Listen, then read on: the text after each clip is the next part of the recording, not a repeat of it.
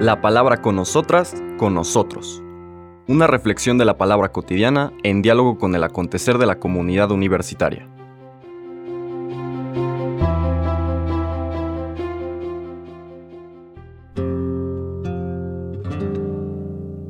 Hola, buenos días. Bienvenidas, bienvenidos a la palabra con nosotras, con nosotros. Hoy martes 13 de septiembre vamos a continuar el capítulo 7 de Lucas, esta secuencia de escenas bíblicas de la interacción de Jesús que presenta que no solamente ha proclamado este nuevo Israel, esta refundación del pueblo elegido, al elegir él mismo y nombrar a los doce apóstoles, los doce pilares del nuevo Israel, aclarado en qué consiste la nueva alianza, que básicamente es una relación de amor, abrir el corazón para encontrarse con un Dios que amándonos nos capacita y nos enseña para amar. Y ahora ayer veíamos cómo esa presencia de la palabra de Dios que transforma las vidas empieza a curar al siervo de este oficial romano, símbolo de que la fe ya trascendió las fronteras étnicas y religiosas de Israel. Y ahora vamos a una escena muy conmovedora, muy bella y que tiene desde luego un significado profundo. Los versículos del 11 al 17 del capítulo 7 de Lucas dicen, En aquel tiempo se dirigía Jesús a una población llamada Naim, acompañado de sus discípulos y de mucha gente. Al llegar a la entrada de la población, se encontró con que sacaban a enterrar a un muerto, hijo único de una viuda, a la que acompañaba una gran muchedumbre. Cuando el Señor la vio, se compadeció de ella y le dijo, No llores. Acercándose al ataúd, lo tocó y los que lo llevaban se detuvieron. Entonces Jesús dijo, Joven, yo te lo mando, levántate. Inmediatamente el que había muerto se levantó y comenzó a hablar. Jesús se lo entregó a su madre. Al ver esto todos se llenaron de temor y comenzaron a glorificar a Dios diciendo, Un gran profeta ha surgido entre nosotros. Dios ha visitado a su pueblo. La noticia de este hecho se divulgó por toda Judea y por las regiones circunvencinas. Palabra del Señor. Es importante que no perdamos de vista esta secuencia que hemos estado tratando de subrayar para entender la catequesis, la mistagogía, estos pasos de profundización en el misterio de Jesús que nos propone el Evangelio de Lucas, es decir, la comunidad en la que nace este Evangelio.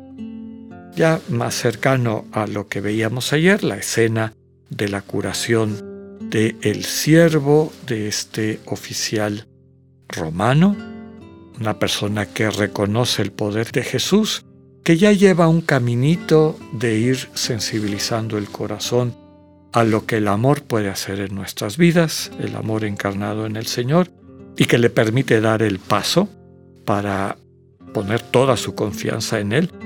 Pone toda su confianza en una palabra suya, lo que va subrayando hasta dónde llega su confianza en el Señor Jesús. Y ahora vemos esta escena.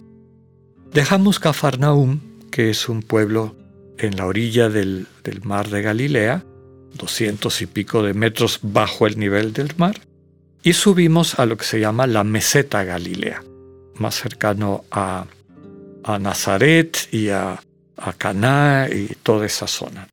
Podríamos decir que es el entorno de la infancia del Señor Jesús. Y ahí está Naim, al pie del monte Tabor, una comunidad pequeñita donde se nos presenta una escena conmovedora cuando el Señor, acompañado de sus discípulos y mucha gente, llega a esta población y se encuentra un cortejo fúnebre. ¿no? Nos dice que una viuda, es decir, una mujer que no tiene alguien más que, que la proteja, recordemos, en la organización patriarcal de Israel, las mujeres no tenían personalidad jurídica, diríamos hoy. No podían defenderse a sí mismas en un, en, un juicio, ¿no? No vamos a entrar en análisis de lo que eso significa y demás, era la realidad, ¿no? Entonces, esta mujer que ya era viuda, ahora resulta que se queda sin su hijo único, es decir, sin ningún tipo de protección. Esto nos dice el texto que conmueve al Señor Jesús y él, sin esperar que alguien interceda por ella o que ella misma haga, alguna petición, se acerca y primero trata de consolarla, no llores. Y después, este, pues ya siguiendo la escena, toca el ataúd, los que lo llevan lo detienen y el Señor se dirige directamente al joven, mandándole, levántate. El muerto se levanta y empieza a hablar. El Señor se lo entrega a su madre.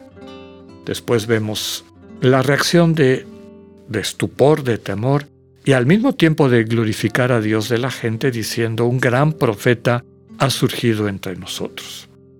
Dios ha visitado a su pueblo.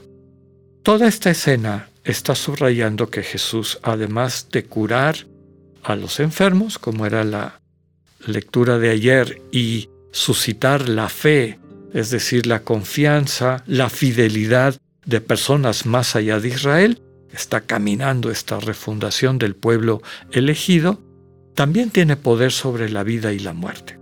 Desde luego que la escena en sí misma, como todas las escenas del Evangelio, tiene su riqueza y su fuerza.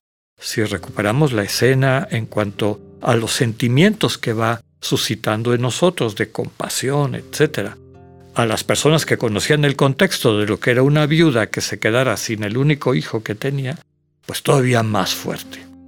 Pero recordemos que el Evangelio está hecho para que entremos en él, para que las escenas se comuniquen con lo más profundo de nuestra conciencia.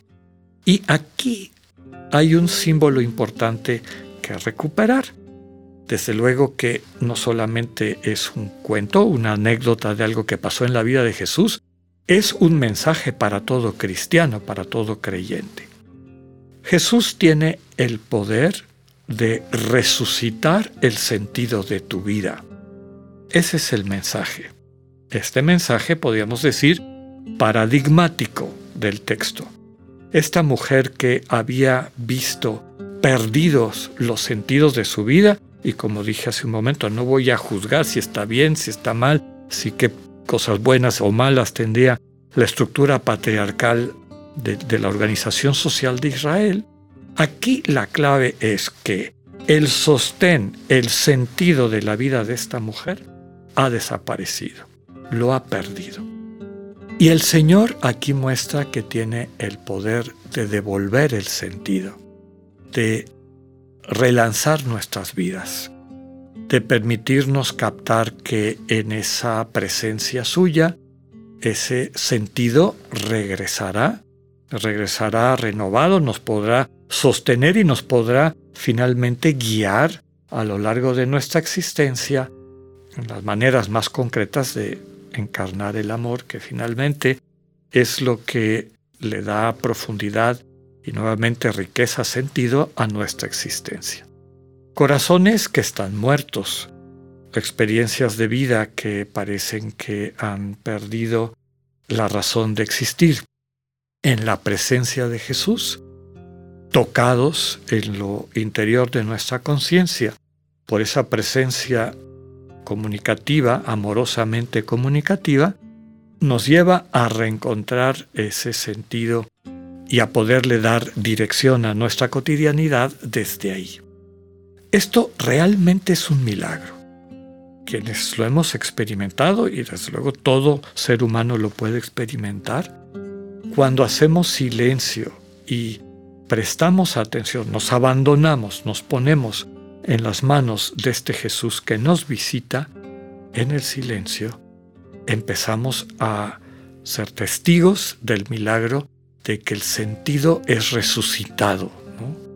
Aquello que nos lleva a vivir la cotidianidad y a darle entusiasmo, lo que alegra en lo más profundo a nuestra conciencia, nuestra identidad, es restituido. Pidámosle al Señor la gracia de crecer en fidelidad a crear estos espacios de encuentro con aquel que puede hacer las cosas nuevas. Que tengan un buen día, Dios con ustedes.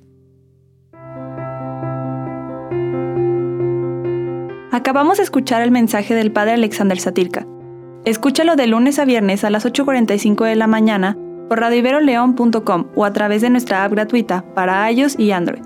Radivero León, no todo está dicho.